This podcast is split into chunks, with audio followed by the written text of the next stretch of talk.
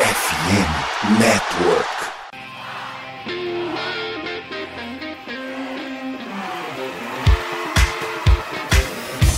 Doutrina! Doutrina! Touchdown, touchdown, touchdown, touchdown, Steelers! A vitória será dos Steelers! Essa aí já era! O Pittsburgh Steelers continua vivo! O Pittsburgh Steelers vira o jogo! Um dos maiores jogos de todos os tempos do futebol americano! A vitória do Pittsburgh Steelers!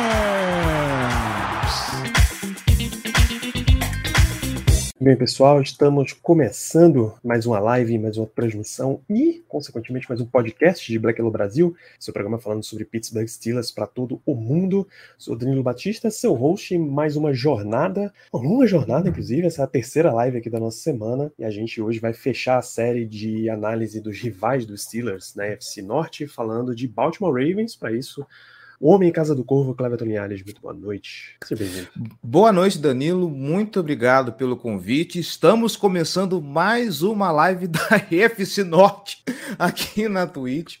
É, eu acho que eu nunca cheguei a gravar live né, com, com o pessoal do, do Black Yellow BR, então é uma honra poder finalmente dar o pontapé aqui na, na, na, casa de vocês. E é isso aí, vamos falar um pouquinho sobre Baltimore Ravens, ou mais um pouquinho dessa rivalidade gostosa, como eu gosto sempre de reforçar, a melhor rivalidade da NFL como um todo, e quem discordar tá errado. Isso, gostoso demais.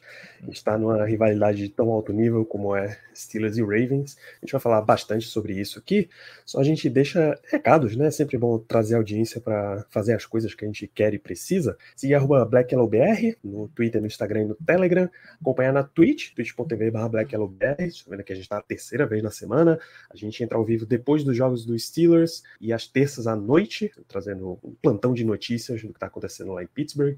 Tudo que a gente fala na live vira podcast, e aí tem um monte de app que está disponível. A gente recomenda bastante o Spotify, recomenda bastante que você deixe sua avaliação lá, cinco estrelas ajuda um monte, porque o algoritmo costuma ser cruel contra o produtor independente de conteúdo. Então deixa uma avaliaçãozinha lá pra gente. A gente está também na FN Network, que é a casa de Black Yellow Brasil, a casa, a casa da Casa do Corvo, e mais uns 50 e tantos projetos aí de NFL, NBA, MLB, NHL.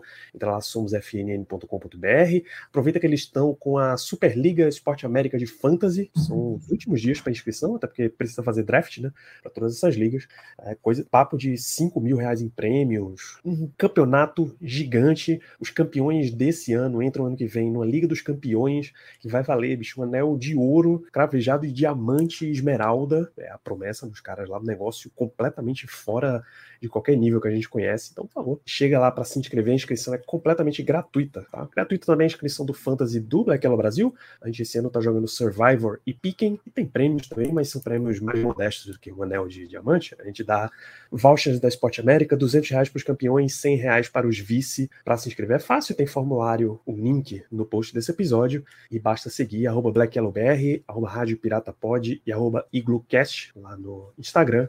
Vamos dar uma força para nossa rede de conteúdo de esporte de Pittsburgh, né? Lembrando também, Rádio Pirata fala do Pittsburgh Pirates, teve episódio, coisa de 5 minutos atrás, sendo publicado. O Pirates teve um Complete Game Shutout de Johan Oviedo, um grande momento apesar do time não viver um grande momento, tem sempre coisas grandes acontecendo por lá. E o Bluecast, comentando o Pittsburgh Penguins, fecharam a troca do Eric Carlson finalmente e tem toda a análise por lá. Então, Casa do Corvo para 2023, como é que estamos?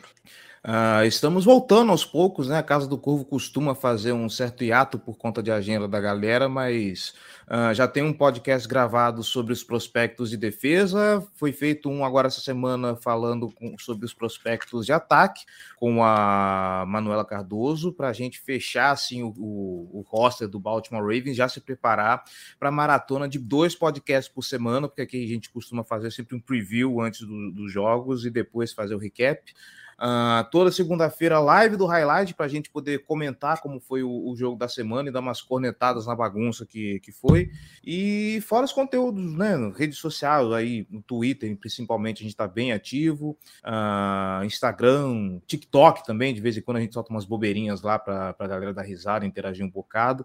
Então, assim, temporada da Casa do Corvo está prometendo muito e é isso. Aquele velho trabalhão de sempre que é gerar conteúdo de futebol americano. É isso, deixa o link para a galera encontrar mais fácil aí, pô. Então, é, vocês encontram a gente nas principais plataformas de podcast internet afora, né? No Spotify, Apple Podcast, Deezer. Uh, obviamente, como o Danilo já falou, nós somos membros da FN Network, então você encontra lá na FN Network. E nas redes sociais, é, tirando as redes do Meta, que é Facebook e TikTok, que é Casa do Corvo BR, todo o restante é arroba Casa do Corvo no, na Twitch, no, no YouTube, uh, na, no Twitter, TikTok, onde se procurar aí, arroba Casa do Corvo. Show? Maravilha, sigam por lá, porque a rivalidade Steelers e Ravens é enquanto eles estão jogando, né? Enquanto eles estão. Uhum. É sempre maneiro dar um apoio para a galera que está produzindo por aí. Vamos falar desse momento de Baltimore Ravens, tá? Hum. O Ravens tem teve ano passado, a gente gosta de começar com um resumo da última temporada para dar um contexto para a próxima. 10-7, o segundo colocado da FC Norte, foi a playoffs e nesse jogo perdeu no wild card para o Cincinnati Bengals. Eu queria de ti, Cleverton, um resuminho do que foi 2022 para Baltimore.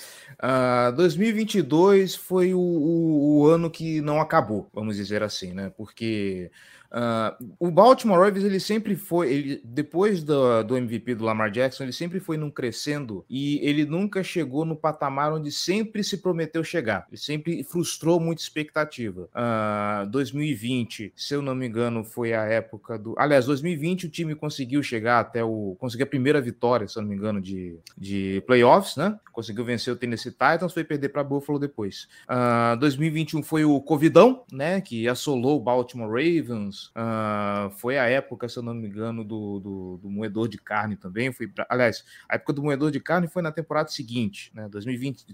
Deixa eu colocar a linha cronológica direito. Acho que 2020 é foi o Covidão. Né? É, foi 2021, né? 2022, acho que foi o moedor de carne, se eu não me engano. Teve um, um lance desse assim que, assim, se olhava para o time, era. É, o, o, o injury report do Baltimore Ravens era feio de ver, né? Chegou uma época que você ter, sei lá, 17 nomes no injury report. E fora isso, é, depois que o esquema do Greg Roman começou a ficar muito viciado, uh, os times começaram a ficar manjados, né? Teve uh, a exposição do, do, do, Lamar Jackson naquele jogo trágico contra o Miami Dolphins, né? Mas falando um pouco da temporada 2022, vamos lá. Uh, o Baltimore Ravens vinha com uma expectativa alta, né? coordenador ofensivo, coordenador defensivo novo, né? Veio o Mike McDonald de, de Michigan para substituir o o coordenador defensivo antigo, o que agora está no New York Giants, que me fugiu o nome dele, gente, o Don Martindale, né? Era uma expectativa alta, inclusive, porque o Mike McDonald de Michigan substituiu alguém que tinha um perfil muito parecido com o Don Martindale e deu muito certo, né? Inclusive, Michigan conseguiu vencer o principal rival depois dessa mudança na defesa, então tinha-se altas expectativas. A defesa começa em primeira marcha, vai se acertando, enquanto isso o ataque do, do, do Baltimore Ravens uh, começa carregando o time, das, no time nas costas, era um time muito explosivo, uh, tanto é que o Baltimore Ravens imprime muitos pontos nos adversários, só que a defesa não consegue acompanhar e o time acaba entregando sempre nos finais, né? De novo, Miami Dolphins, eu acho que foi um dos grandes expoentes disso, né? O Lamar Jackson entregando bola para tudo que é gente, correndo adoidado no campo, fazendo é, 30 e poucos pontos e ainda assim não foi capaz de superar o Miami Dolphins. A defesa foi evoluindo, imaginou-se que em algum momento ela ia é, encaixar, né? principalmente depois da evolução do, do Kyle Hamilton. Imaginou-se que ela ia encaixar, que o time ia começar a rodar. Duas lesões acometem o Baltimore Ravens. Uma é o Rashad Bateman, que era um cara que, apesar da pouca amostra, sempre quando ele está em campo, ele é muito produtivo. Ele consegue produzir praticamente um first down por carregada. E depois, né, lá na semana 10, se eu não me engano, a lesão do Lamar Jackson no jogo contra o Denver Broncos, que tirou ele para o resto da temporada por conta de uma lesão, acho que no posterior da coxa, um negócio que ficou mal explicado, ficou mal resolvido, né? Não, não se sabe direito é, como foi tratado esse negócio. Criou-se muito boato, principalmente porque era o ano que o Lamar Jackson estava lutando por sua renovação e fazendo todo aquele mise-en-scène de uh, eu quero jogar, eu, eu, eu quero ser o cara mais bem pago da liga, principalmente depois do que o Deshaun Watson, do que o Watson aprontou lá em Cleveland, né? Vamos deixar isso para a próxima, mas a temporada do Baltimore Ravens, que era uma temporada muito promissora por conta dessa avalanche de coisas, acabou se tornando uma temporada muito frustrante e é mais frustrante ainda porque os jogos finais contra Cincinnati, uh, o Baltimore Ravens provou que tinha bala na agulha. O Cincinnati era um time que vinha muito quente e mesmo com o Tyler Huntley e sem seu principal alvo, que era o Rashad Bateman, Uh, o time se mostrou competitivo, né? Obviamente, calouros reservas vão fazer é, é, jogadores reservas, eles vão fazer jogadas que vão mostrar por que, que eles são reservas, né? O Tyler Huntley acabou entregando a partida na mão de Cincinnati no wild card e foi mais uma vez o sonho de uma vitória em playoffs do Baltimore Ravens. Então fica esse gosto amargo, né? Até hoje o Baltimore Ravens meio que se ressente nessa temporada porque era algo que prometia, era um agora vai, só que essa avalanche de coisas e aquele negócio de que o Greg Roman estava fazendo hora extra frustrou muito a torcida do Baltimore Ravens. Me enrolei todo, mas eu acho que é isso. É isso, é isso. A gente olha para a lista de jogos aqui, é... esses pontos são bem visíveis. Sei lá, o jogo de Miami é 38 a 42 na semana 2 é um negócio pesadíssimo, mas quando você olha mais para frente, ali da semana 9 para frente, você vê que dá uma, re, uma, reduzida grande na quantidade de pontos que o time toma, né? É, uhum. 13, 3, tem 9, 14, 3, 13, mais 9, então o time dá uma equilibrada melhor de defesa, mas acabou que sem quarterback é muito difícil você competir na NFL. Se você, se você olhar o calendário, você consegue pôr um ponto muito específico, que é após o jogo contra Buffalo, que é aí onde o Rashad Bateman tem essa lesão, o Lamar Jackson perde o principal alvo dele, que é o Rashad Bateman. Que aí você coloca mais um cara bastante visado.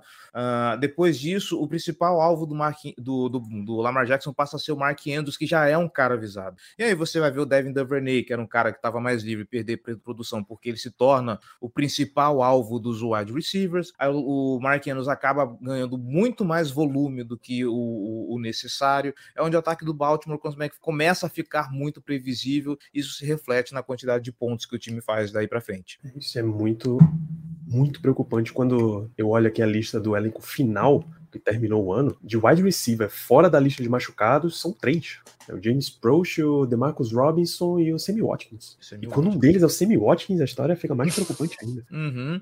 E o Sammy Watkins, ele tem um negócio, é, é, é uma mística muito interessante no Baltimore Ravens, né? Que os jogadores que prometem muito se lesionam e os jogadores que vêm de lesão para os outros times, eles ficam completamente saudáveis. O Sammy Watkins nos, nos camps foi o wide receiver que mais ficou inteiro, que menos teve problema com lesão.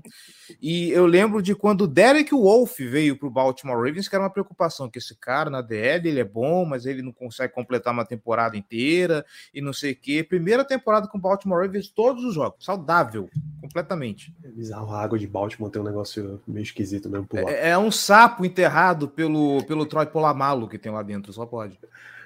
Então, esse foi o Ravens, ele fica em segundo na última temporada aí dentro da FC Norte. A 2023, a gente começa a olhar primeiro em questão de elenco, o que é que tem de chegadas e saídas. Tá? Nomes que chamam a atenção, é lógico, o Odell Beckham Jr., tem, tem um nome lá em cima perante a liga. É, recentemente tem o Jadivian Clown, tem o Ronald Darby. Se algum desses caras que eu citar já foi embora também, se uma vez. Por exemplo, o Melvin, Melvin Gordon foi contratado, foi já cortado e já voltou como practice squad uhum. nesse momento. É, Rocky Assim foi um, um, nome forte também nessa free agency.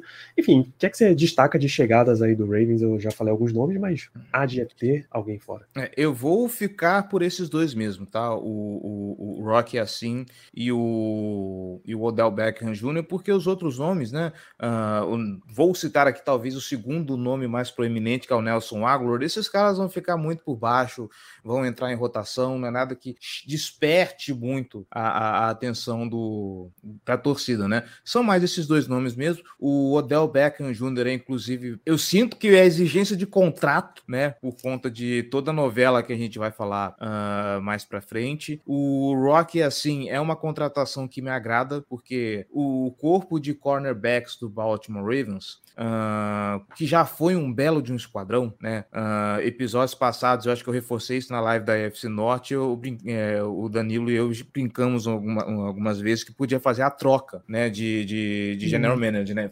Chama o pessoal dos Steelers para draftar wide receiver para a gente, a gente manda alguém para draftar cornerback lá para Pittsburgh. Uh, mas o Baltimore Ravens, de uns tempos para cá, não tem tido tanto sucesso.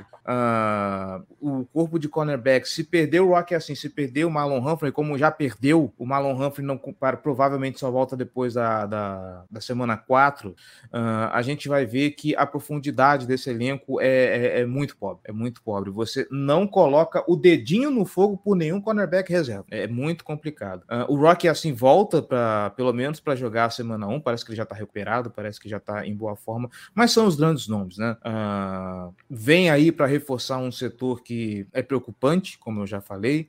Se a gente pegar a secundária como um todo, a secundária é até bem forte, mas a, os cornerbacks são um ponto de, de, preocupação. Talvez o maior ponto de preocupação uh, depois da linha defensiva, mas a linha defensiva a gente fala depois. E no ataque, né? Não tem muito o que falar. O Odell Beckham Jr. veio aí para Oleleu lá lá, o Odell veio aí, o bicho vai pegar.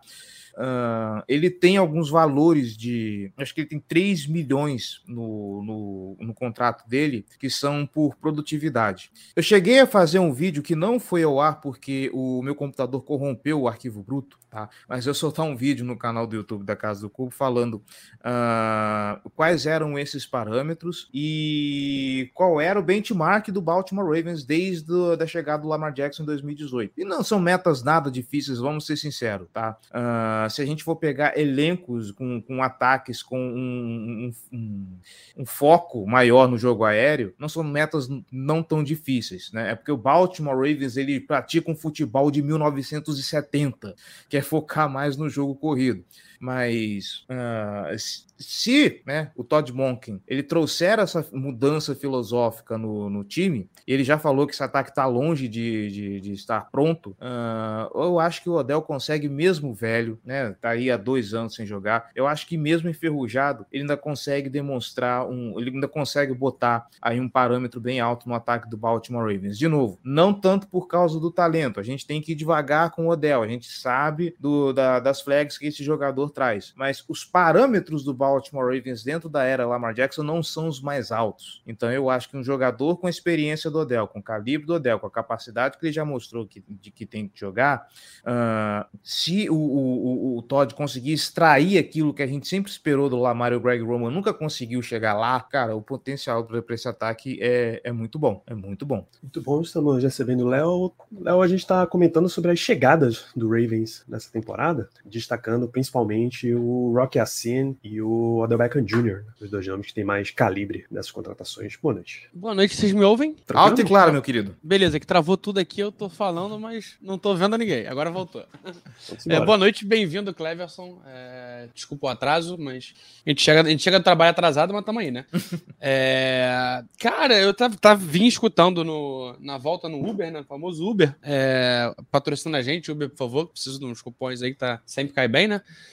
É, cara, os nomes mais interessantes para mim do, do Ravens não foram nem essas chegadas de contratação, né? Talvez, é, diferente do, do, do, falado, o nome que eu mais me interessei é um nome que eu não gosto. É um jogador que eu não gosto, mas eu acho que o encaixe é muito bom, que é o Jadavion Clowney. É, é, é, um cara, é aquele famoso DL, é, pau pra toda obra, e que eu senti uma falta no, nesse time do Ravens, estava sentindo uma falta muito grande, ainda mais com a saída do, do Calais Campbell. Não acho que vai substituir, não acho que é nem, não é nem a mesma posição, mas acho que pensando em upgrade, upgrade não, né? Mas em, em jogadores que fazem um tipo de função, ele pode acabar entrando nisso. É um cara mais experiente, é um cara que tem é, um histórico bom, é, até porque os dois, os dois Eds são dois calouros, basicamente, né? É, o Diabo vai pro seu primeiro ano jogando, ano passado foi draftado, mas não, não jogou, e o Dafoe era um calouro que chegou muito cru, mas é um calouro interessante também, é um calouro que é, consegue gerar pressão, consegue é muito bom no jogo terrestre, pelo menos era muito bom no jogo terrestre quando calouro, é, e tá evoluindo. Então, acho que o Clowney, além de Odell e de Rock assim, é, o Clowney é o nome que eu, que eu trago para citar, porque é um nome muito interessante nessa, nesse grupinho de Edge. Então, é, o, o Clowney, eu vou falar pelo que eu escuto da torcida, né? A galera não tá muito confiante, tá? Principalmente, e aí eu vou pegar a DL como um todo, desde dos tanto o Eds como o miolo de linha, uh, já tem uma galera muito jovem pedindo passagem há muito tempo e eu tenho certeza que o Mike McDonald vai querer dar rodagem para essa galera, né? A gente tem esses dois Eds, né? Que foi citado, o Odiabo que tá chegando aí. Muita gente reclamou que o Odiabo ele tá devagar pelo que ele demonstrou no, na, na, temporada passada, mas vamos lembrar que a temporada passada foi uma amostragem muito baixa, tá? Apesar de surpreendente. Uh, o Odiabo. O, ele é especial, o, Cleverson. Especial, né? O Diabo é especial. Sério, ele era um dos meus. Ele, se ele não tivesse tido a lesão que ele teve, ele era um cara para sair no top 10 do draft. Concordo contigo. De verdade. Concordo. Ele, é, ele é especial. Uhum, então. E, sim, são dois caras que, se eu não me engano, o Mike McDonald já trabalhou com eles, que são o Diabo e o, o, o Owe. Uh, o Owe, assim, ele já veio muito, com muita desconfiança de uma classe de Eds que não era boa de jeito nenhum. Todo mundo tinha uma flag para se citar. O Owe, ele tinha terminado a, a, o último ano de college dele com zero sacks. Uh, ele está conseguindo ser melhor no, no, dentro do Baltimore Ravens, apesar dos pesares do que ele imagino que ele tenha sido no, no, no college. Mas é uma galera que tá vindo pedindo passagem e assim, uh, veterano por veterano, eu acho o Clown um downgrade do que a gente tinha antes, tá? É por isso que a gente sempre fica um pouquinho desconfiado. Uh, legal a citação, mas uh, aqui do lado roxo do, da, da, situação, a gente tá ainda com o pé atrás. O que, que o Clown realmente pode fazer? Justo. No fim das contas, às vezes você quer o cara só com nome de experiência, ele não precisa Sim. entrar tanto em campo. Uhum. Mas, por exemplo, o Steelers tem. Patrick, Patrick Peterson vai entrar muito em campo, mas o Steelers tem o Allen Robinson, tá Ele não é o principal foco do grupo, mas ele traz uma voz de experiência muito forte. É, a gente passou por chegadas para umas saídas. Se tem algum nome que chama atenção. Eu acho que não vai ter. A DL ah, inteira. A DL inteira. A DL inteira. O Justin Wilson, o Jason Pierre-Paul, o uhum. Calais Campbell foi embora. Uhum. Uh, John James não conta. Marcus Peters, cornerback, foi embora. Um nome uhum. sempre forte. O Colon Castilho, center também sempre aparecia, Ben Powers. Ben Powers, de todos esses nomes, eu acho que o Ben Powers vai fazer mais falta, tá? Era justamente o... por aí que eu ia te perguntar quem é que faz uhum. falta dessa lista toda. Dessa lista toda, eu acho que o Ben Powers faz mais falta. Uh, e talvez o Kalai Campbell, porque o Kalai Campbell, apesar de, de é, ser bem velho, né? É, é um, talvez é um dos veteranos que está mais jogando em alto nível na NFL hoje. Né? O trabalho que ele fazia fechando os bloqueios, a pressão que ele exercia na DL em cima do, do, do, do QB adversário. É, o, o Kalai Campbell era um jogador que você olhava e você não, não, não imaginava que ele tinha a idade que tinha, né? Porque é um cara já é bem experimentado. Uh, no caso do Ben Powers, não. O Ben Powers é um cara que tinha bala na agulha, ainda assim, fechou ali aquele, aquele lado esquerdo, um lado esquerdo que uh, esperava-se ter uma renovação, só que o Ben Cleveland, que veio do draft, ele vai para o Pets Squad, né? É um, uma frustração muito grande, porque era um cara que veio em alta conta, todo mundo celebrou a escolha do Ben Cleveland e ele não tá rendendo em Baltimore. Uh, é um cara que, obviamente, prejudicou a carreira dele com, com lesões, né? Aliás, quem não se prejudicou com lesões em Baltimore, né? Vamos pontuar isso.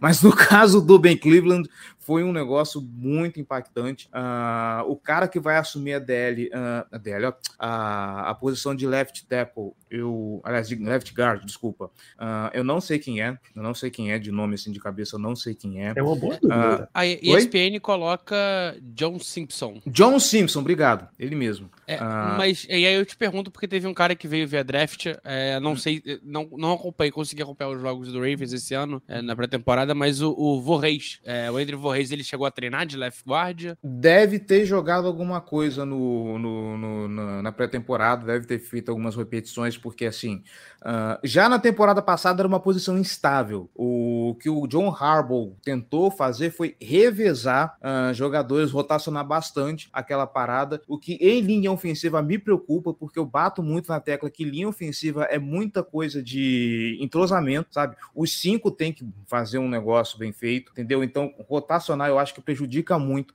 o desempenho da linha ofensiva. Uh, vamos ver o que, que esse cara aí mostrou de bom para ele ter sido escolhido. O Ben Cleveland realmente é, esquece, uh, vai ficar pro practice squad, não, não, sabe, foi uma, uma, se provou uma escolha não acertada. Draft, no fim das contas, é promessa e nem sempre promessa se cumpre, né? Mas então ele teve bons pra... momentos ano passado, não? Né? Principalmente teve. no jogo terrestre. Uhum. É, ele, ele, ele, ele era um nome interessante, mas é, uhum. era um cara muito alto, muito pesado, né? Sim. E aí, eu, eu, acho que justamente o fato de ser pesado, que era algo que a gente olhava assim, meu Deus, essa DL monstro, não sei o quê. No fim das contas, se provou um problema, porque o Ben Cleveland parece muito lento. Então, assim, não, não vale a pena se deixar um cara justamente do, do lado mais crítico da, da linha, alguém tão lento assim, ainda mais quando do teu lado você tá falando de um dos melhores left tackles da liga e você precisa mostrar serviço, que é o, o Ronnie Stanley, né?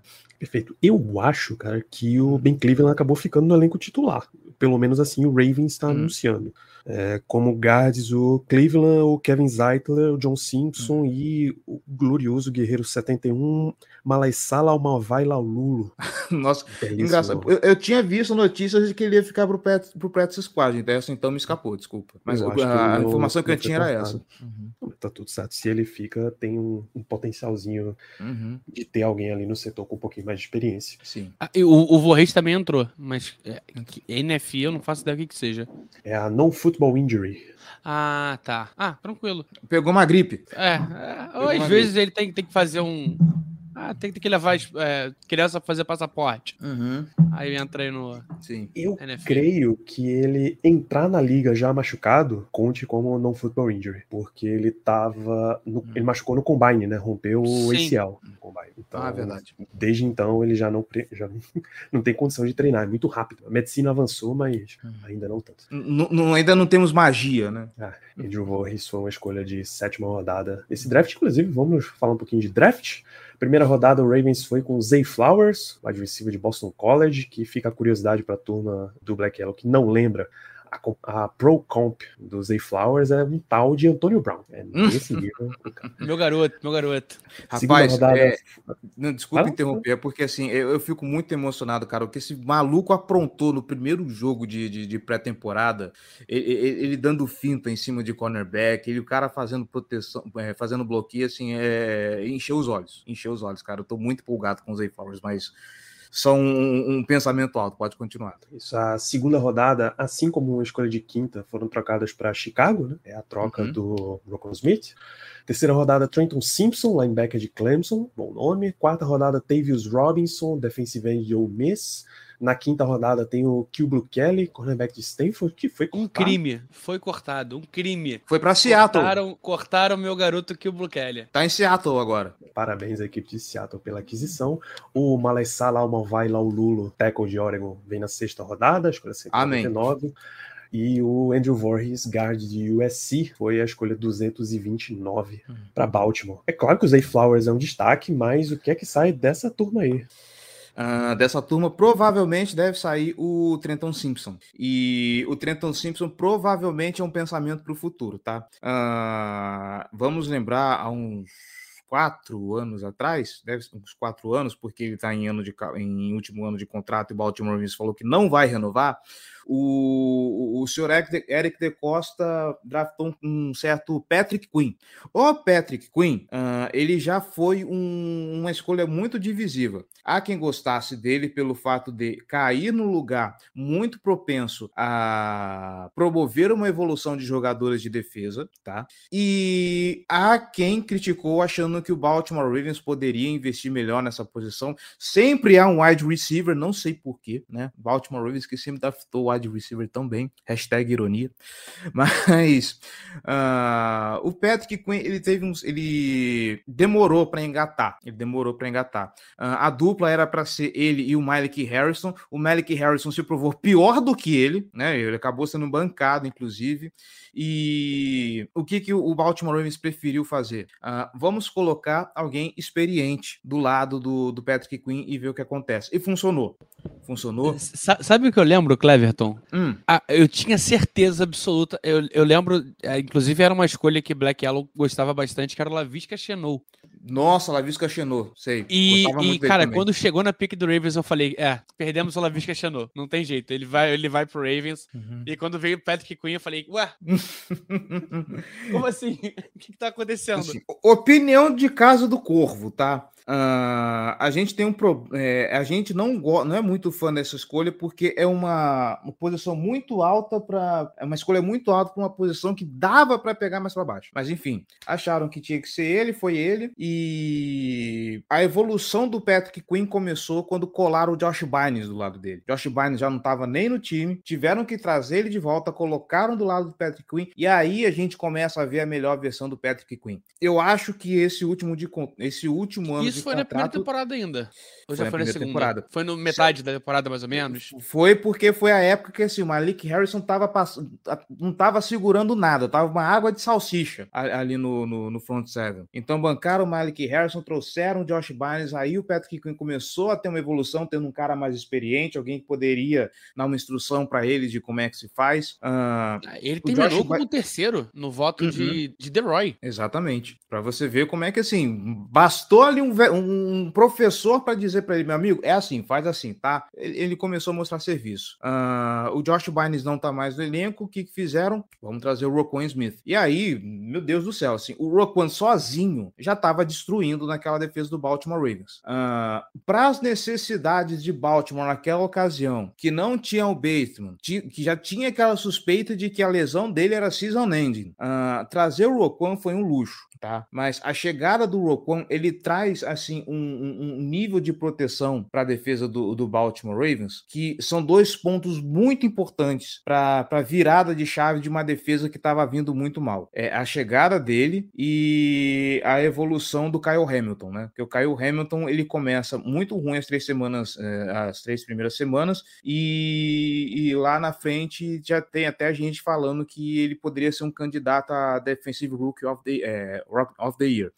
Mas com a chegada do Roquan Smith, uh, o Patrick Quinn, obviamente, ele dá o segundo salto de qualidade dele. Uh, antes da chegada do Roquan, ele já tinha alguns lampejos de, de, de melhora. Uh, então, a gente espera que essa temporada, último ano de contrato, a gente sabe que o jogador ele faz as tripas do coração para poder dar o melhor dele em campo, né? Inclusive, a gente tem a experiência mais anedótica do Baltimore Ravens, que é o caso do Zadarius Smith, né? Que ele sempre foi um jogador muito mediano, jogou bem no último ano de contrato, foi para Green Bay e brilhou né? Virou estrela do time. Uh, com Patrick Quinn existe aí esse lance de que uh, seja o último ano dele em, em Baltimore. Uh, provavelmente ele vai pedir algo que o Baltimore não está disposto a pagar, tá? Então Trenton Simpson parece ser essa aposta para o futuro para fazer dupla com o, o Roquan ali na, na, no, no front seven do, do Baltimore Ravens.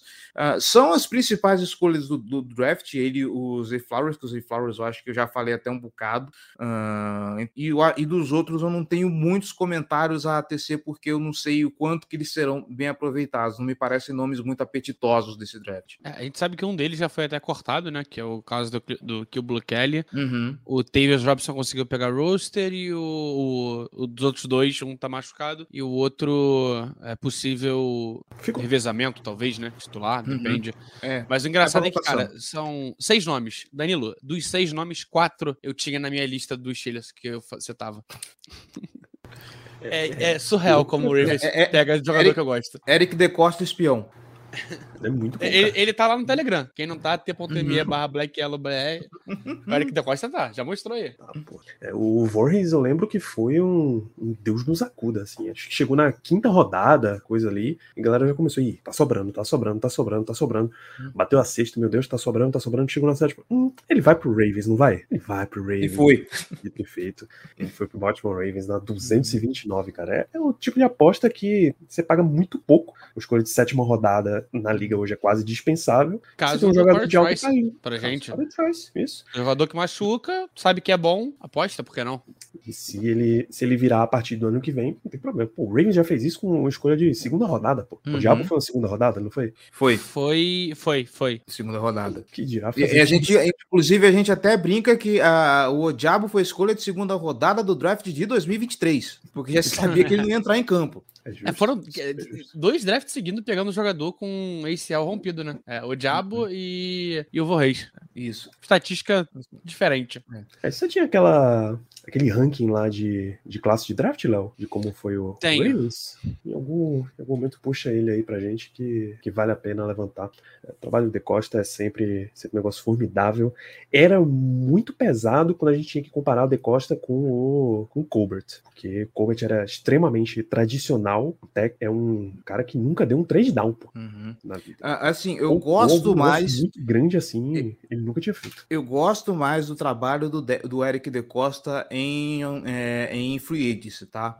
Porque o Justo. Baltimore Ravens, assim, ele sempre vai caladinho, vai quietinho, você parece que não vê nada, daqui a pouco, pá, tem um grande nome. O Marcus Peters, inclusive, foi isso porque o, o Baltimore Ravens trouxe o, o, o, Michael, o, o Marcus Peters, pra, tirou ele dos Rams para cá, convertendo uma escolha de quinta rodada que eles ganharam em cima de um kicker que eles deram pro Minnesota Vikings. Isso, eu lembro dessa história. O Classic Class Campbell também foi um, uma troca baratíssima. O uhum. Ravens era um, mestre. Ó, eu, tenho, eu tenho aqui as notas. Boa. O Ravens foi o 12 segundo é, time do, do, boa, do meu draft, com nota 78 38,4. É, caiu um pouquinho por não ter uma segunda rodada, e aí acaba na toda a matemática que eu fiz aqui, né? Tem os pesos que eu já expliquei, é, acabava caindo um pouquinho, mas é, os quatro jogadores que eu tinha com notas, todos notas muito altas: aí Flowers, Trenton Simpson, Kill Blue Kelly e Ivo Reis, todos com nota muito alto para mim foram baitas escolhas. É, a, principalmente o Simpson, né? Terceira rodada, a gente, tava, a gente chegou a constar na época do draft, talvez ele saia na primeira rodada, inclusive, né? Agora, fica aí o dever de casa, é, existe existe uma mística de, de jogadores de segunda rodada do Baltimore Ravens, tá? Todo, segundo, todo jogador de segunda rodada do Baltimore Ravens, se você pegar o histórico, é um bust. Po- Pode Falando- pesquisar. Você tá falando que o Diabo é bust? Olha, Aí eu te peguei. Não- Cara, não aí eu quero falar nada. não quero falar nada, mas o histórico condena, tá? Cara, Eu- e- eu mas você, você chegou num nome. Você chegou Hum. num nome interessantíssimo, tá? J.K. Dobbins. Tá, então. Qual é a ah, situação de J.K. Dobbins hoje? É um jogador que vive com problema de lesão. No jogo contra os Steelers ano passado, foi o, o- o segundo jogo, se eu não me engano. Cara, parecia. Ele parecia um, um Opala 95 com motor alterado pra pegar no tranco. Tava difícil. Tava difícil. Tinha quase tendo Uhum. que empurrar. Qual é a situação dele pra esse ano, cara? Ah, o... Aparentemente ele joga porque a água bateu na bunda, tá? Running back, para começar, é uma posição descartável por melhor que você seja. Isso aí tem que ficar bem claro.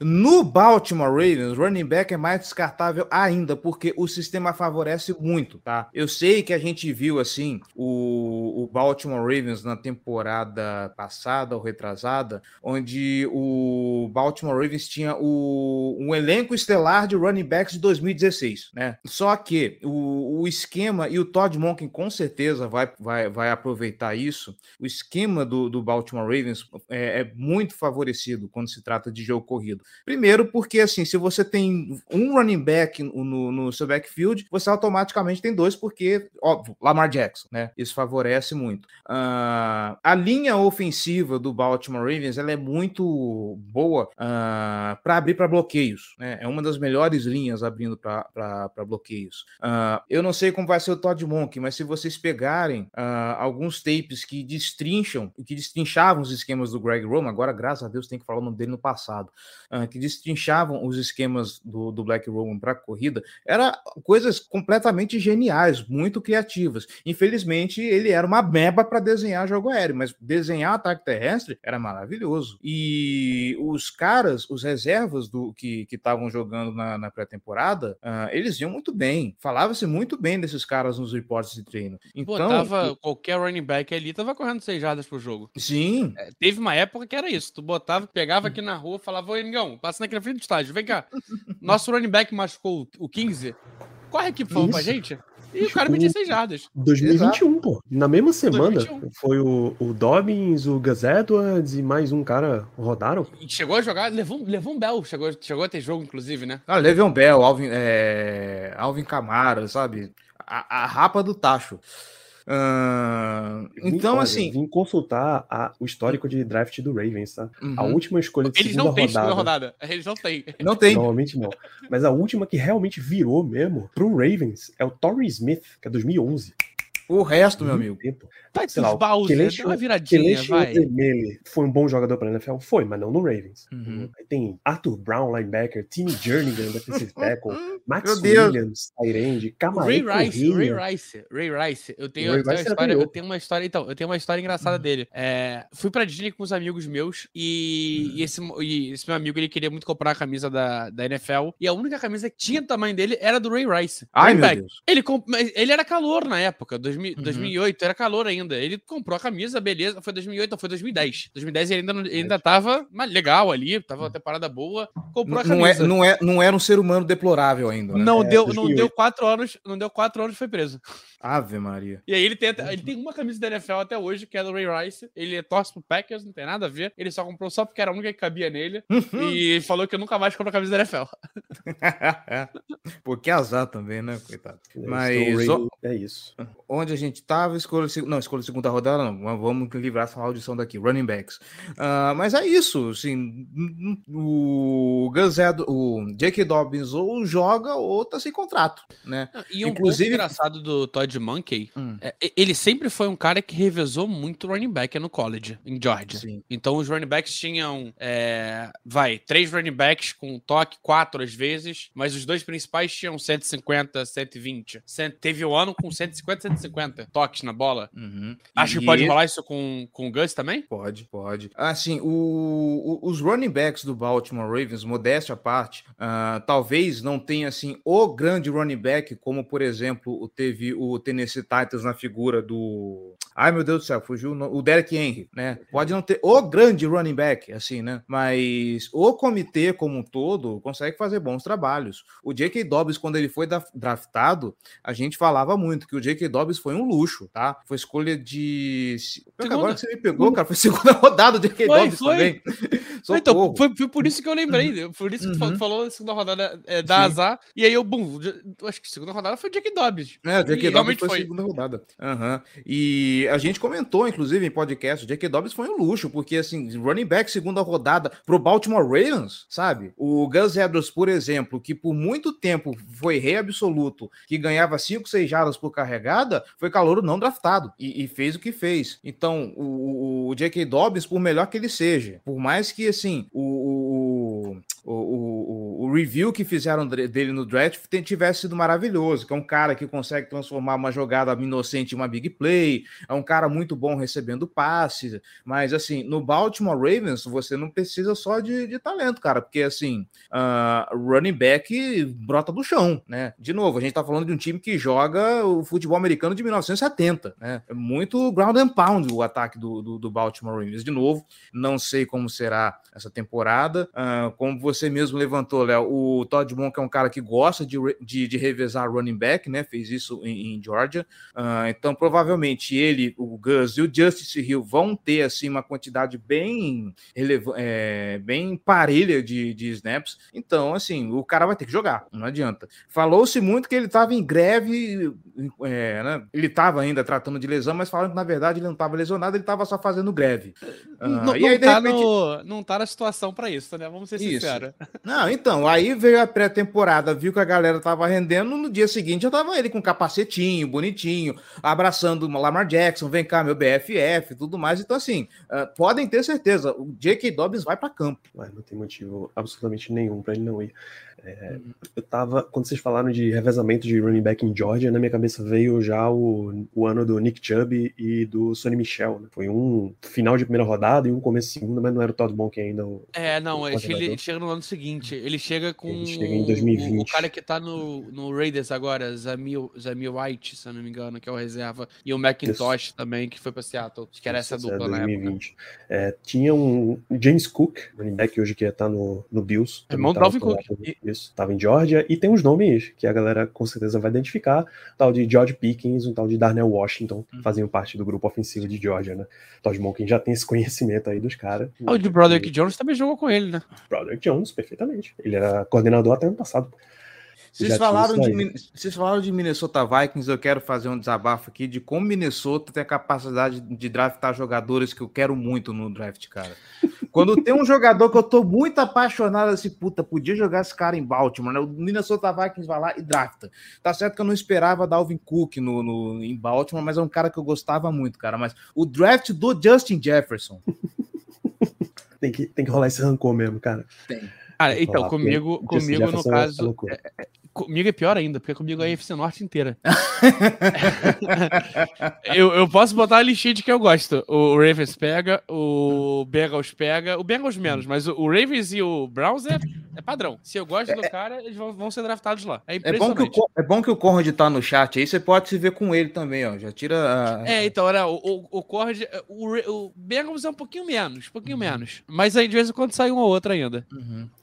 É, isso, esse ano de 2020 é loucura. O, o Vikings saiu com o Justin Jefferson e o Ravens saiu na primeira rodada com o Patrick Quinn. Não dá, não dá. Pesa muito. É, para quem tá se perguntando, os Steelers não teve escolha de primeira rodada esse ano, foi o ano do. Minka. A escolha do Minka. Isso foi. O jogador mais caro da. O caro. Hashtag caro sempre presente. É, troca a substituição de coordenador é, é outra pauta fortíssima, né? A gente estava falando agora de Cy Greg Roman entre Todd Monken. Eu fui abrir aqui Danilo, só falando do torcedor dos Steelers, porque acho que é bom a gente trazer esse também esse dicionário. A gente tá falando de trocar o Matt Canada por algum, algum, algum coordenador, pelo Todd Monk que seja. Eles perderam o Matt Canada deles, que era, para mim era o segundo pior coordenador ofensivo da liga, o pior era o Matt Canada, o segundo pior era da ilha. E pegaram um cara que é uma aposta, o cara de Georgia, bicampeão e tudo mais. Então, vocês aí, torcedores dos Steelers, estão ouvindo a gente, imagina a gente troca o, o Matt Canada e pega o, o cara vice-campeão, bicampeão do, do college college. Eu não acho que o Greg Roman seja o, o, o, o, segundo pior, porque tem aquele carinha batedor de palma lá de Nova York, que me fugiu o nome, que era coordenador. Oh, Adam Gaze, Adam Gaze, né? Não, não, Adam Gaze não. Isso, ele mesmo. Garrett, isso, isso. Garrett, isso. É, aquele ali, pra mim, é impagável, cara. Não, não, não tem como. É, isso aí também. É porque eu não lembrava é, que ele era coordenador ofensivo. A... É. Acho que já não é mais, pô. O coordenador ofensivo do, do Giants é o Mike Kafka. É, é, é. A gente queria. Não, mas ele, tá, ele, ele não tinha ido pro Bills, talvez? Ou pro Chiefs? Mas assim, ele é um cara, um cara muito mais abaixo. Eu, eu lembro da timeline que ele, que ele, era, ele era head coach de Dallas, saiu de Dallas, foi virar coordenador ofensivo em Nova York e depois ele, disso nunca mais ele foi falar. Em 2021, uhum. porque a última temporada que foi já com o Brian Dable era o, Sim. o Mike Kafka. É, Jesus Garrett hoje eu acho que ele é só comentarista tá mais. Meu Deus. Ah, eu confundi com outro cara do. Eu confundi com um cara do. do Bears, que virou QB coach isso, do Mahomes. Isso, ou coordenador. Ou coordenador ofensivo, não. Ele era QB coach do Mahomes, acho que era esse mesmo, Matt Nagy. QB coach, é. é. Ele foi. O Jason Garrett foi substituir o Drew Brees na NBC. O Drew Brees ficou um ano, Pô, pediu pra sair e ele pegou essa vaga. É, ele faz a abertura do Sunday Night Football ao lado do Tony Dungy. É, então, cara, eu fui abrir aqui o, o Todd Monken e é um negócio forte, assim, tá? Primeiro, a primeira temporada dele é mais adaptação, embora o head coach seja, seja muito bom para Georgia, né, o Kirby Smart, mas aí depois são dois títulos, e você vai ver os elencos de Georgia. Primeiro, que são dois títulos universitários, e o quarterback dos caras é muito abaixo. Pô. O Stetson Bennett, o meio, para college ele ainda funciona, mas quando você. Não, então, é, é que, mesmo ele, do cara, é um anão, ele é um anão. Ele, ele não é ruim, mas ele é aquele cara que, cara, ele faz o ok. É tipo assim, sei lá, mano, é tipo tu ganhar dois Super Bowl com o é, Jimmy G de quarterback. Um Jimmy G anão, tipo isso. Que não, meu amigo. Não anima ninguém, né? Meu amigo, assim assim, todas as críticas que, que, que, que as pessoas podem fazer. Você sair de Stetson Bennett para Lamar Jackson, cara, esse cara tá é, muito não, no é céu. Outra co... não, só só para implicar com o Conrad, é hum. tipo do sair do. É, é tipo você sair do Andy Dalton pro, pro Lamar Jackson. O Andy Dalton ganhar, ganhar dois títulos. É por aí. E o ataque o time inteiro de Georgia, mas o ataque deles também era um negócio absurdo, pô. Gerou uma galera fortíssima pra NFL já. Já dá pra dizer que os caras são fortíssimos pra NFL, incluindo um tal de George Pickens, nessa brincadeira aí. Não, e, e, e qual é a arma principal de Georgia mesmo, Danilo? Ofensiva? Assim, tem um Tyrande também que é ignorância por lá. Brock Bowers. Brock Bowers. E o que, o que, que o Ravens tem de bom? Ah, Mark Andrews, né? Não só o cara chega com um nome muito forte, ele chega com tanto respaldo do front office que os caras botaram botaram o dinheiro ali para ele, pô. botaram escolha de draft, pô. escolha de primeira rodada no Patrick Bateman, e escolha trazendo, de primeira pagando o Odell Beckham Jr. Patrick Bateman é aquele do, do Christian É- é o Bale, ator, que é não? assassino, né? É, é, então, Patrick Bateman, eu tô pensando aqui quem que é, gente. É, não. É, é o psicopata americano. Psicopata, velho. Exatamente. É o- Cara, é o Ah, Rashad Bateman, a escolha de Uhum. primeira rodada. É- Era o meu, meu wide receiver favorito da classe. Era o meu segundo wide receiver favorito da classe. O, Zay? o, o Bateman, o Bateman é o primeiro. O, o Flowers era o segundo da classe da dele. classe dele. Pô, mas o Bateman tem que, o. Bateman tem que benzer a perna dele com folha de arruda, cara. É, tinha isso, mas era o meu favorito. Eu go- eu gostava demais dele. E o pior é que ele nunca teve uma lesão no college football, No college, cara. nunca. E Minnesota também jo- jogou liso, mas foi até que sai em Baltimore, cara. E- e aí eu pergunto, maldita. O- o- tem alguma coisa específica lá em Baltimore? De verdade, é. Ah, até o ano o passado. CD é, é de- em cima de um, de um cemitério indígena antigo e aí por causa disso tá, tá danificado? Cara, o, a- o gramado é o mesmo a galera que cuida do Maracanã? Qual é, qual é, Maryland é? é um negócio forte, né? Qual é a situação? É, então, Além do a- além desse lugar barra pesada que é Maryland, o, o preparador, o, o cara que cuida do, do, do physics lá, eu esqueci o nome do carro que eles dão, era o mesmo, era o antigo preparador físico do Los Angeles Chargers, aquele mesmo time que nunca conseguia chegar em pós-temporada porque estava sempre fudido. Algo me Sabe? diz que ele tá com um trabalho duplo, né? Porque o Chargers também continua com o mesmo problema de lesão. Não mudou muita coisa. Mas então, ele estava no Chargers naquela época que o Chargers não, é, não parava ninguém saudável lá. Aí não sei por que o Baltimore Ravens teve a brilhante ideia de trazer esse cara. ah, ninguém no time go- gostava dele. Inclusive, esse é o cara que foi o vetor de Covid na época do Covidão, né? Quando teve Nossa, aquele cara. outbreak. Não, esse cara ele foi. De... ele- você Ele ideia. trabalha ainda em Baltimore? Não, foi demitido esse ano. Só que assim, ah, quando teve o Covidão, ele foi demitido e depois foi reconduzido, contrataram ele de novo para a última temporada. E agora ele não tá mais jogaram ali fora porque assim foi pressão do próprio time, ninguém gostava dele. Falava que o, o- o trabalho de preparação física dele era, era muito ruim, os jogadores reclamavam disso. E Então, aí resta finalmente- saber o quanto é, isso já afetou, né? Uhum. Porque é, problema, lesão, lesão é uma coisa muito complicada. é, e uma vez que tu tem uma, tu tem duas, a terceira, a quarta, a quinta vai cada vez mais fácil de ficar. Sim. Então, é, é- é- cara, é, é o grande motivo. A gente fez o, o calendário faz pouco tempo. Eu coloquei Ravens ficando em terceiro com uma 9-8 só. E, e um dos pontos que eu levantei foi esse, cara. É um time muito bom, mas eu não consigo confiar que esse time vai estar saudável o ano todo. Não consigo, não consigo, de verdade. E, e pelo histórico mesmo, é, o próprio Lamar, que é um quarterback que todo mundo sabe, todo mundo, os ouvintes, então, é, me odeiam, né? Porque eu adoro Lamar Jackson,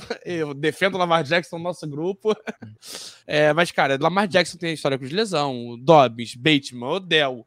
Eu falei quatro nomes, os quatro têm histórico de lesão. Né, também tem histórico de lesão. Defesa pra caramba.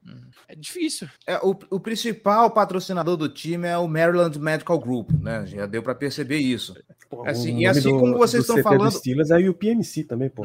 University of Pittsburgh Medical Center. Sim, mas assim como vocês estão falando, cara, esse é um negócio que a gente tem muito medo. Ah, muito surpreendeu a nós, torcedores, de que a off-season de Baltimore foi tranquila, sabe? Teve alguma lesão séria? Hum, ah, Marlon Humphrey. Marlon Humphrey só volta na semana 4. Ah, mas É, por, por Volta enquanto. na semana, a semana 5, no caso, né? Porque ele fica É quatro isso, fora. volta, isso, mas verdade. Volta beleza. semana 5. Tranquilo. Uhum, Volta, volta. É, Sim. acho que é- o importante é esse.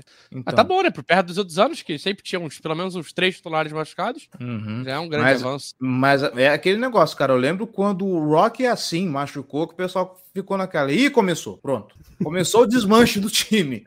Mas assim, por enquanto. qual tá- lesão? É, ele quebrou a unha do pé. Ih, ferrou. Agora não joga agora mais, season ending, chega. Ah, mas é tá cara. complicado, cara. Assim, é, talvez é o principal desafio do Baltimore Ravens, cara, se manter saudável, sem brincadeira. É, vocês tocaram num outro que é o que é sempre, sempre um dos pontos fortes quando se fala de Baltimore Ravens. Se chama Lamar Jackson. Eu não, eu juro que eu não vou mais discutir a questão do running back que lança. Eu vi um corte de podcast essa semana que o cara ainda tava pedindo desculpas. Eu, Não, a torcida do Ravens vai, vai me odiar, mas o Lamar Jackson running back que lança. Isso já tá superado. Eu queria saber de ti, Cleverton. Na verdade, a gente não questiona o nível, nível do Lamar, a gente sabe que ele é um, um cara de elite. Ainda afeta alguém que acompanha o Ravens esse papo de, de running back que lança? Ah, cara, a gente chegou no, no seguinte argumento. Ah, a pessoa que tá falando que ele é um running back que lança é puro e simples racismo, tá? Assim, o, o Lamar já se provou. ah, o cara, tudo assim, o, o- se a gente pegar o, o, a NFL fez um vídeo só com compilado de passes do Lamar Jackson na temporada 2023, tá? E é um negócio absurdo. Ele tem lances maravilhosos, uh, ele, ele, tem uma capacidade de leitura que evoluiu muito. É um cara que ele sabe do, do, dos erros que ele, das coisas que ele precisa melhorar e ele foca nisso, sabe? Ele vai buscar, ele vai correr atrás. Uh, eu lembro até hoje de quando ele falava que ele precisava melhorar muito os passes para fora dos números. Ele sempre focou nisso e realmente é um negócio que ele melhorou. Uh, o trabalho de pés do Lamar que a gente reclamava no, no, no começo da carreira uh, já é um negócio que está muito melhor, já está muito bem trabalhado. Uh, talvez ele precise um pouco melhorar o, o, as leituras dele e parar um pouco de querer ser herói do jogo, porque o que muito pega no pé é que o Lamar ele se cobra muito e muitas vezes ele quer resolver sozinho. Aí ele força um passe, uh, aí ele quer achar a bola de segurança dele. muitas vezes ele forçava uma bola, principalmente ano passado, só tinha o Mark Andrews assim, ele não fazia outras leituras. Ele procurava o Mark Andrews, que, é, não importava se ele estava livre não, ele achava que ele ia lançar a bola, o Mark Andrews ia resolver para ele. E não é assim. E vamos lembrar que o, o melhor recebedor que o Lamar Jackson teve desde que assumiu o time se chama Marquise Brown. Tá? Outro, outro recebedor meu favorito de draft. Uhum. E, e, assim, vejam como o, o Marquise Brown ele sai de Baltimore reclamando de que ele não era acionado do, no jogo. Ele vai para Arizona e se torna irrelevante, né? Eu não vi ele fazer nada de impressionante. Tá certo que ele foi num time que tinha a época, o, eu não lembro se o DeAndre Hopkins já estava suspenso já. não, ele estava voltando, mas o Murray machucou. Uhum. Foi um esquema meio complexo, Sim. mas ainda uhum. assim, tipo, realmente sumiu. Exato. E, assim. E era um cara que fazia números com o Lamar. Tinha fazia. temporada de mil jardas, tinha jogo de seis jardas. E a galera não gostava dele, hein? A galera não gostava dele, reclamava que ele era muito inconsistente, era mão de alface, que da mesma forma, porque da mesma forma que o Marquise Brown produzia lances absurdos, ele também produzia é, drops absurdos, sabe? Era 8 ou 80 com, com o Marquise Brown. E foi o melhor wide receiver que o Baltimore Ravens já teve por muito tempo. Aí você quer que o seu principal jogador, você quer que o seu quarterback uh, produza em alto nível, uh, com, com esse elenco. E outra coisa, eu tava falando, o Lamar Jackson falou que com esse elenco ele se sentia capaz de passar para 6 mil jardas nessa temporada. Óbvio que ele estava sendo completamente hiperbólico, ele mesmo tem, é, é claro e notório. Mas por um acaso, youtube.com.br Casa do Corvo, eu fui lá pegar todos os números dos wide receivers do, atuais do Baltimore Ravens, uh, tirando o Nelson Aguilar, eu fiquei entre uh, Odell Beckham Jr., uh, Rashad Bateman, Zay Flowers e coloquei o Devin Duvernay para ser bonzinho, tá? O Devin Duvernay é mais retornador do que o wide receiver, mas isso aí é outra história. E assim, Uh, o Odell, para bater o auge da carreira dele, ele teve, se eu não me engano, 3.127. Isso, mas, isso, mas assim, ele teve um total de nove targets e meio, tá? Uh, o Rashad, ninguém em Baltimore, no, na, na batuta do, do, do, Oi? Por jogo, isso. Ninguém na batuta do Greg Roman teve mais de quatro. É, era latente que o foco era jogo corrido ou tight end, wide receiver. Além de não ter um wide receiver bom, o Greg Roman não utilizava esses caras. Então, às vezes, você nem sabia se eles eram bons, porque eles sequer eram testados, né? O, o Miles Boykin foi embora por conta, foi embora nessa toada. Uh, o James Prochet foi cortado nessa toada. A gente viu muito pouco de verdade do, do, do James Prochet.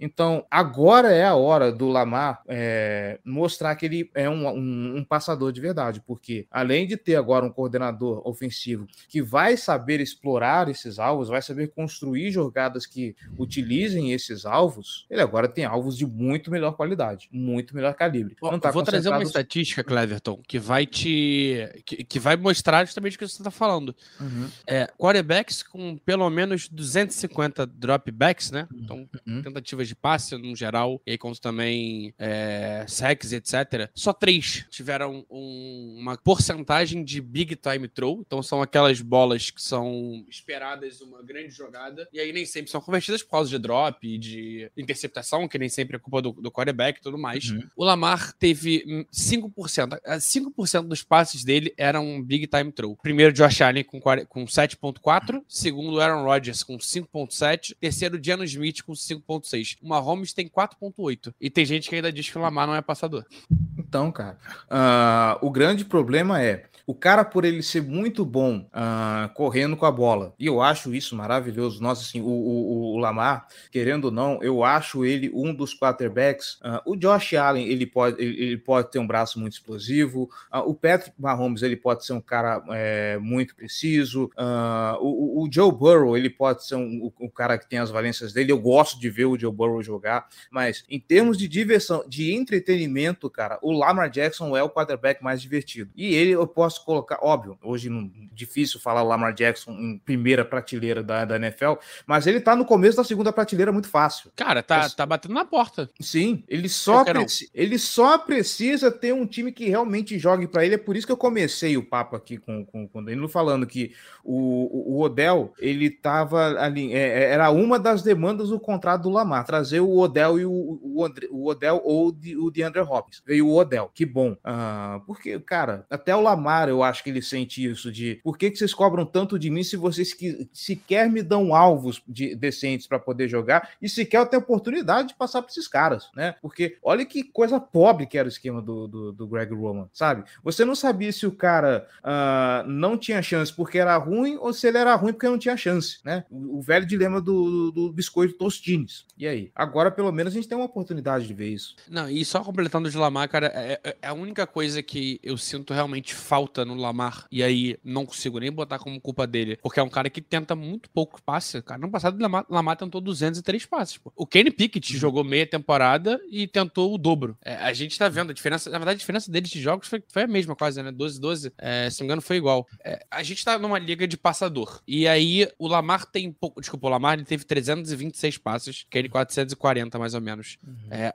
o Lamar passa pouco a bola em quantidade, e aí era muito por causa do Greg Roman, que tinha que para ele ia correr o jogo corrido era o principal. É, e aí a gente vê o, o Tomlin falando que o ataque dos Steelers também é um, é um ataque primariamente focado em corrida, mas a gente sabe que não é. é. Então é isso, cara. Eu sinto falta do Lamar botar 4 mil jardas. Dele ser usado, sabe? Porque ele é bom e ele não é usado. Acho que isso vai, é uma coisa que vai calar muita gente e aí vai acabar com essa percepção de que a ah, Lamar Jackson é um corredor, porque a gente sabe que não é só isso, pelo contrário, são plays.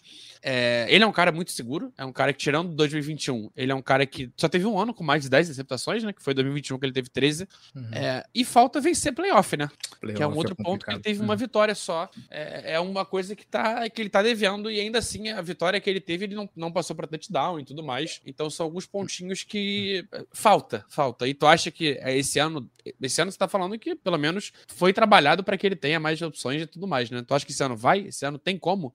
Você Cara, consegue ver esse mundo? Eu queria estar tá com os números aqui, mas. Bom, vamos lá, a gente retoma o papo aqui, a gente passou bem pelo, pelo caso Lamar, você falou uhum. que o Lamar tem, gera entretenimento, ele é, um, ele é realmente um dos caras mais magnéticos que eu já vi uhum. jogando, na, uhum. jogando no college. Eu costumo dizer que só três jogadores no college football me faziam realmente parar e, esse cara vai jogar, eu vou sentar para assistir esse cara era o Saquon Barkley, que jogava em Penn State. Eu realmente parava para ver os jogos dele, porque ele era muito dominante.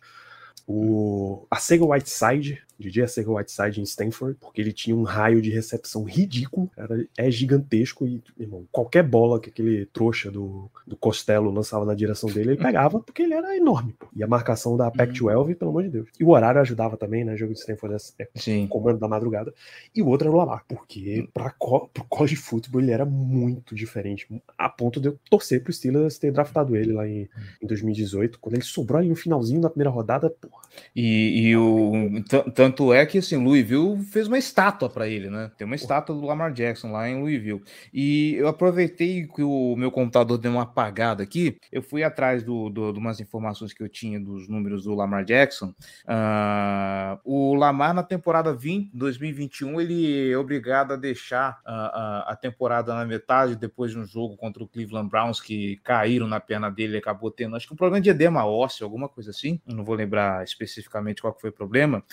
Mas na toada que ele estava produzindo, uh, seria a temporada onde ele bateria 4.082 jardas totais. Então, assim, uh, o Lamar está no caminho, tá? Eu vou, eu vou insistir nisso. Uh, fal, faltava um elenco muito bom, faltava. Ficar saudável. Fal, faltava ficar saudável, claro. E ter um elenco que ele podia confiar para quem ele podia passar a bola e não 0,800 Mark Andrews, né?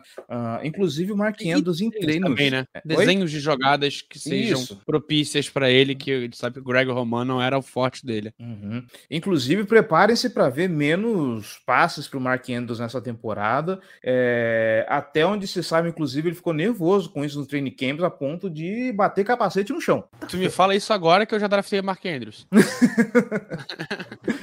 não, e, e, assim, uh, vamos pensar: uh, tem três wide receivers assim que vão ser bastante explorados. Uh, o Baltimore Ravens é um time também que ele gosta de usar é, três Tyrants no seu elenco e eles estão indo com Mark Andrews, Isaiah Likely, que já mostrou assim, uma tendência de ser um cara que pode dividir uh, pode dividir targets com o Mark Andrews, e o Charlie Collar, que assim, na, na reta final da temporada também mostrou que tá aí querendo brigar por alguma coisa, cara. Tanto é que ele foi pro, pro 53 esse ano. Eu não sei se 2023 será o ano de, de Mark Andrews. Eu não confiaria nisso. É, com o aumento de é. target também, a tendência uhum. é, é, diminuir, Sim. usar mais os outros meninos até porque o Lamar tem brinquedinhos, né? E quem ganha brinquedinho novo é, gosta de usar o novo um pouquinho mais de vez em quando, né? Exatamente. Sempre contigo, mas usa o novo também um pouquinho mais, um jogo ou outro, faz parte. Uhum. Porra, o tópico de Ace eu lembrei de uma muito boa dessa off-season, Léo. O Nick Boyle fez teste no Steelers de long snapper, cara.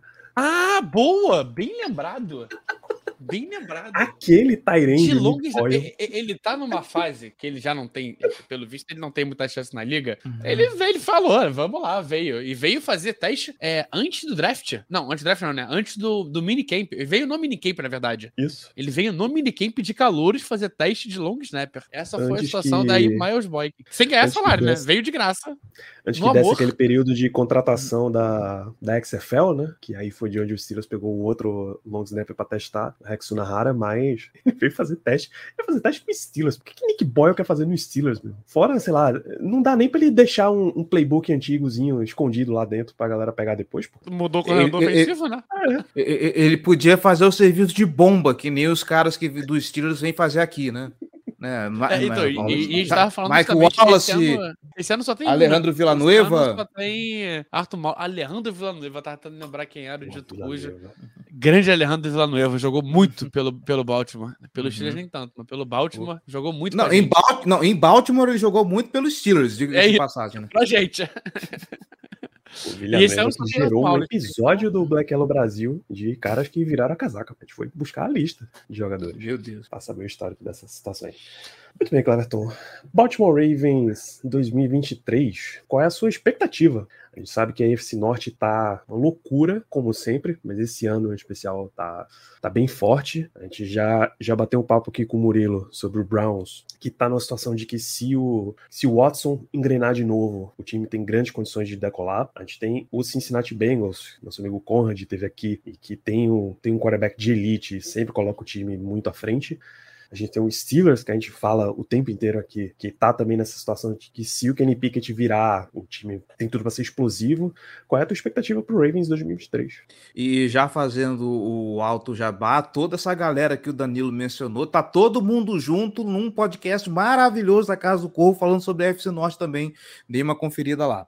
Mas não sei se tem muito como fugir do favoritismo do Cincinnati Bengals, óbvio. Então, o Baltimore Ravens, uh, colocando a, a, os devidos asteriscos, é, é, um elenco que tem aí várias flags de, de lesão, principalmente no, no ataque. Uh, na defesa vai ter alguma, na defesa vai ter alguma coisa, mas é algo para ficar de olho também. Falando em defesa, é um elenco muito jovem, embora muito potente. Estamos falando de Kyle Hamilton, Marcus Williams, uh, Marlon Humphrey. Uh, Espera-se que David Ojabo na mão do, do, do Mike McDonald é, agora com, com, uma temporada completa venha para mostrar finalmente serviço. Uh, eu confio na garotada nova que vai assumir a DL, né? Broderick Washington e, e Justin Madabuke. O Patrick, que ao lado do Rocco Smith, provavelmente vai ser uma dupla de linebackers que vai colocar medo no restante da liga. Então, assim, é uma defesa muito potente com um ataque que parece muito promissor, mas que tem todos aqueles sinais de alerta, né? Uh, eu acredito que eu acho que o Baltimore Ravens vai conseguir aí umas 10 vitórias, vai conseguir entrar num wild cardzinho. E a gente viu temporada passada que 10 vitórias assim é você entrar na Berlinda no, na, nos playoffs da, da, da, NFL ultimamente, principalmente do lado da AFC que anda tão competitivo. Uh, se a gente varrer assim, talvez a AFC South, que é a mais água de salsicha assim da, da desse lado aqui da conferência. Agora, ainda assim, cara, vai ser um pé pega para capar muito grande. Uh, por um acaso, pegaremos essa água de salsicha né, nesse ano, o que facilita um pouco as coisas, né? Uh, eu não tenho ainda confiança em Houston. Uh, Jacksonville, apesar do Trevor Lawrence ter mostrado, se mostrado muito resiliente, a ter feito um draft bacana nesse ano, ainda acho que é um time que vai precisar ainda de uma certa maturação. Uh, Everton, MVP. MVP. Esse ano vem para MVP. Pior que eu gosto dele, cara. Eu torço pra isso, na moral. Na moral, eu gosto muito do Sunshine. Eu gosto disso, ah... mas eu não torço pra isso, não, pô. Eu torço pra MVP. Eu torço pro Kenny, mas. É... Dá pra te ganhar o título e o Sunshine ser campeão também. Sim. Todo, todo uhum. mundo ganha, menos o Ravens. Exato. Mas aí tá tranquilo, faz parte. Não, não, mas assim, assim, assim, é... se, se, eu tiver que torcer pra algo, eu quero torcer pra Baltimore Ravens campeão. Mas, em todo caso, assim, eu, eu, eu torço pelo, pelo Sunshine, cara. Uh, eu sou um cara que acompanha pouco college, assim, uma das temporadas que eu fui mais assíduo foi a temporada do Trevor Lawrence, cara. Eu gostei muito de ver ele jogar. É... Mas, enfim, no meio desse, desse fuzuê todo, uh, eu vejo o Baltimore Ravens conseguindo aí umas 10 vitórias e mordiscando um, um, um wild card, batendo ali ombro a ombro com o, com o Cincinnati Bengals. Mas, uh, levando em conta a configuração da, da, da AFC Norte, desde a chegada de, de Joe Burrow, uh, essa, essa reconstrução do Pittsburgh Steelers, esse vai não vai do, de, do Cincinnati, ó, do Cleveland Browns, talvez seja o momento da AFC Norte mais difícil que, eu tenha, que, que a gente tenha visto dentro dessa fase, sabe? Não vai ser coisa fácil. Nunca foi coisa fácil. Jogo de, de divisão sempre é difícil. Dentro da AFC Norte, então, pega para capar desgraçado. Então, talvez seja, seja a disputa mais difícil de, desde que começou essa nova configuração de, de AFC Norte, cara. Mas eu vejo ali o Baltimore Ravens mordiscando um segundo, um, um wild card ali com, com, com 10, 11 vitórias por aí. Isso, antes da gente falar rápido de calendário, o Conde pergunta se a temporada do Lawrence é a que ele perdeu pro Joe Burrow na final ou a que ele foi carregado pelo T. Higgins. É o ah, clubismo duplo, né? É o clubismo duplo. Meu Deus do céu. Monstro. O monstro é. Eu tô olhando aqui o calendário do Ravens.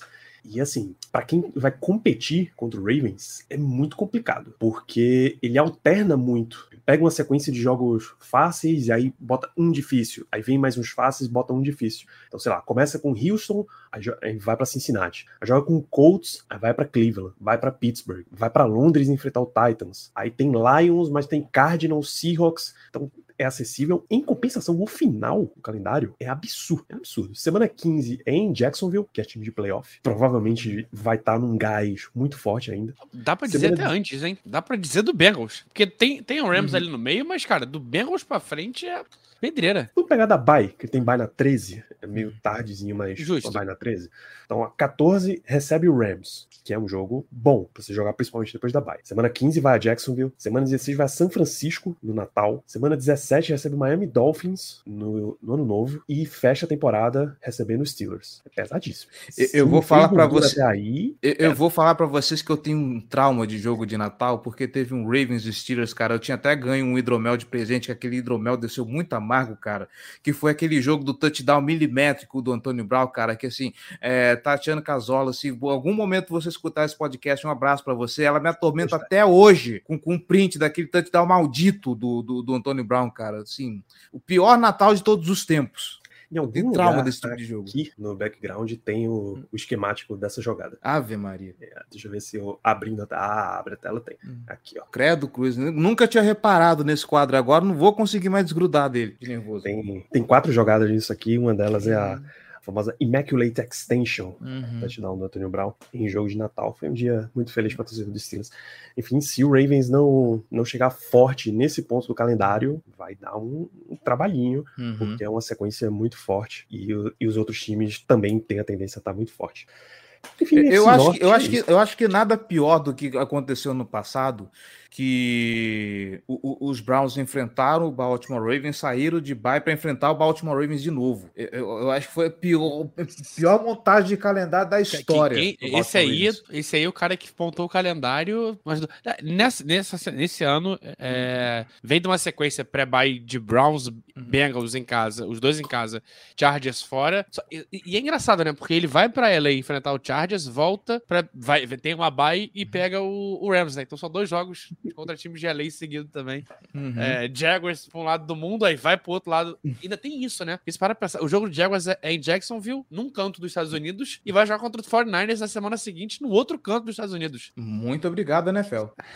E são dois prime times, tá? E dois prime times. Sim. Dia 17 e dia 25, os dois às 10 e tanto da noite. Que loucura. M- Muito obrigado de novo, NFL. Isso aí. É, isso, o Ravens tem cinco, quer dizer, não são cinco prime times, né? Porque eu vi nove e meia em um, mas é nove e meia da manhã, horário dos Estados Unidos. Ah. É o jogo de Londres.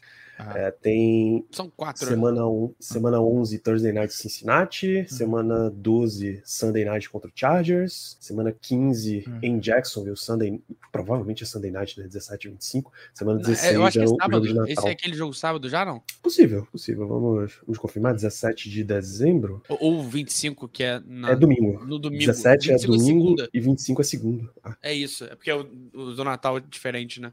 é isso. É isso, Cleveton. UFC Norte promete mais um ano. A gente fecha essa belíssima série de rivais dos Steelers aqui. Suas considerações finais sobre Ravens e sobre esse belíssimo programa. Vamos para a temporada. É, antes de mais nada, eu quero pedir desculpa, porque esse programa tá saindo com uma semana de atraso, porque eu simplesmente deu branco na minha cabeça, porque essa vida de, de adulto sabe como é que é, né? A memória vai, fal- vai falhando um pouco.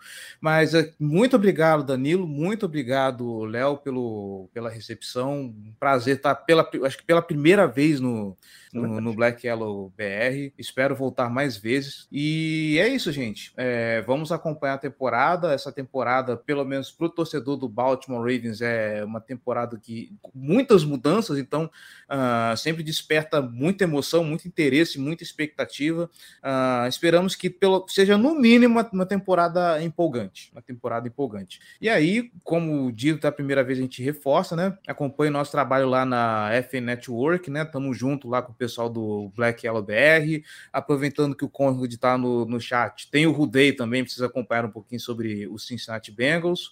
E na internet afora, é só você procurar por Casa do Corvo que você encontra a gente, a não ser na rede do Mark Zuckerberg, que é Casa do Corvo BR. Isso que ele absolutamente não permite. Léo, suas considerações finais desse programa? Cleverton, é, obrigado pelo, pela presença. É, a casa não é do Corvo, mas está aberta sempre. É, torço muito para que esse ano Lamar consiga ter uma temporada muito boa mesmo. É, gostaria de um Steelers e Ravens aí no playoffs, com a gente ganhando, ia ser bonito. Ali, ali próximo do. do- ah, meu aniversário é 6 de janeiro. A, temporada acaba quando? Ah, e tem. Hum, Ravens 6 e Steelers, 7, 7, 7 de janeiro, é Ravens e Steelers, hein? Ou Ih, rapaz. 6. Então aí, para me dar um presentão de aniversário, é, essa vitória, e depois a gente pega mais um Desculpa, eu, eu, eu fico espero que seja presente de grego. é isso. E, e, cara, é, de verdade, parabéns pela, pela, por todo o conhecimento e, e pela, pela amizade que a gente vai criando aqui e essa parceria de que a gente consegue se zoar. E tá- tem o Conrad aqui também no chat, todo mundo se zoa numa, numa, numa maneira bem amigável e que faz parte do futebol americano, que a gente não transforme no outro futebol, né? É, agradecer também todo mundo que tá ouvindo a gente. Fechamos, Danilo. Três episódios aí, EFC Norte completa, temporada Mais inicia em uma. breve. mais o episódio da Casa do Corvo da FC Norte, mais o nosso episódio de Olho na FC Norte. Então foi uma série longa, foi uma série longa de agosto, tá? No Black Yellow Brasil. Agosto, eu tenho certeza que vai sair mais programa do que. Saiu mais programa em agosto do que vai sair em setembro, como essa temporada, que em outubro, novembro e dezembro e janeiro e tal. Certeza. Espero que em janeiro a gente fale ainda mais, né? Porque em janeiro, se tiver um jogo por, por semana aí também, a gente emenda também. E aí na, na animação a gente vai levando. Eu não sei tá vocês. Eu, pelo menos, eu gostaria de fazer programa em fevereiro. É, e tal. E fazer em março também, né? O pós-vitória também, uhum. sempre bom, né? Fazer um lance que a NFL não deixa a gente tirar uma pausa. Sim. Vamos direto. Sai emendando. Bastante. E se a NFL bastante. quiser, estaremos lá também, né? Quando a NFL quiser também, então fica aí o convite uh... pra gente. Eu alô, NFL Brasil! Pra gente pra, pra lá. Dá um alô pra gente aí, vamos nessa. Se a gente espera que em fevereiro Black Yellow Brasil não tire uma pausa, em agosto a gente tira uma pausa. Uma semana, tá? Já que falta uma semana, uma semana e pouquinho, dez dias, sei lá, para começar a temporada.